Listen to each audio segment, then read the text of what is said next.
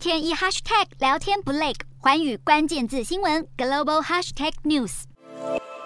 近期全球猴痘感染人数大幅上升。十二号世卫组织表示，一个多星期前全球猴痘的累计病例大约是六千例，如今却已经飙破九千例大关。然而，就在六月二十五号，世卫组织才表示过，猴痘并非国际关切的紧急公共卫生事件，足以证明全球疫情是急转直下。此外，美国猴痘疫情拉警报，其中纽约州已经至少累计一百七十四例，九成以上更集中在纽约市。官员形容当地是猴痘疫情的重灾区，而当地的疫苗需求也大增，传出接种预约一开放就被秒杀，多处的诊所外更是大排长龙，民众等着施打疫苗，让纽约市府呼吁联邦政府加紧因应。无独有偶，加州的猴痘病例一周以来也激增一倍以上，在全美占比更高达四分之一。其中，旧金山湾区同志族群更是人心惶惶。但是诊所表示，当局提供的猴痘疫苗只是杯水车薪。加州卫生当局目前只提供猴痘疫苗给有确诊者接触史的族群。而专家更指出，虽然猴痘病毒跟新冠病毒不同，危险性低得多，但目前疫情处于关键阶段，呼吁在进一步传播之前就把猴痘疫情给压制下来。只是美国联邦政府承诺的数百万剂疫苗要全数送达，恐怕需要几个月的时间。